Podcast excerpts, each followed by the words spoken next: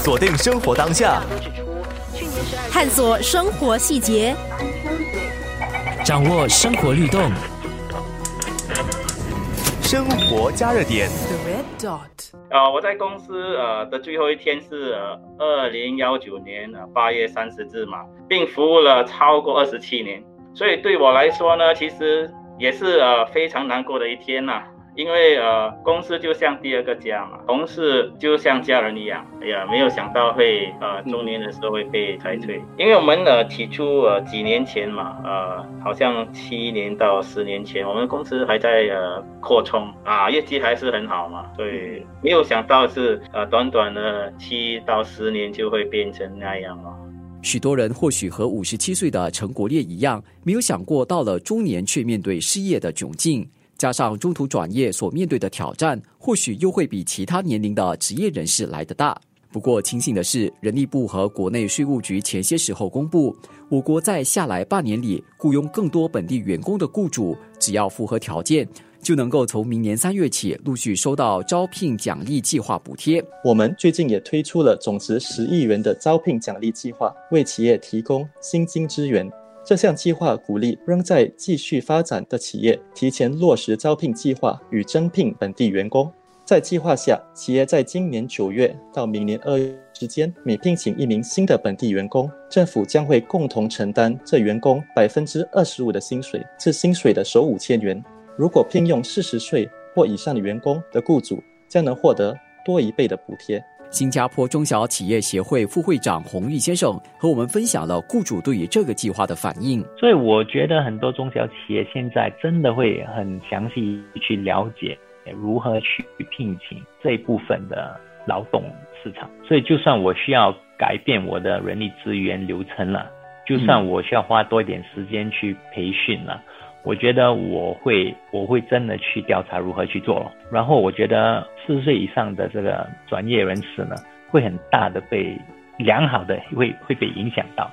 然后我觉得他们都应该去尽量去呃找工作了，因为有政府的这个很大的支持。生活加热点，四十岁以上的员工是会比较留在公司久的，所以中公司也要要了解这一点。所以你。不能够只是说哇，有人我我需要花钱花时间去培训，所以如果公司嗯能够做好一套呃人力资源的的流程，还有给他们足够的培训，我觉得公司很多公司都能够利用在一年的这一个政府补助呢，来加强他们的公司操作啊。还有减低他们的成本呢。对于有兴趣进入中小企业工作的转业人士，新加坡中小企业协会也有一套训练课程，让这些职场人士能够更容易的融入这个全新的工作环境。我们在中中小企业协会呢，很多年前就了解，你当你在在中小企业工作跟大企业工作的时候呢，很大的分别就是在大企业你能够可以专业哦。可是，在中小企业呢，你做的范围、工作的范围很很阔，很什么都做，对不对？所以很大的一个改变哦，在我们中小企业协会呢，我们有一个有一个配套，叫做 PMAX，就是特别针对呃，当中途转业呃员工呢进去一个中小企业的时候，他们需要调整的心态啦、想法啦，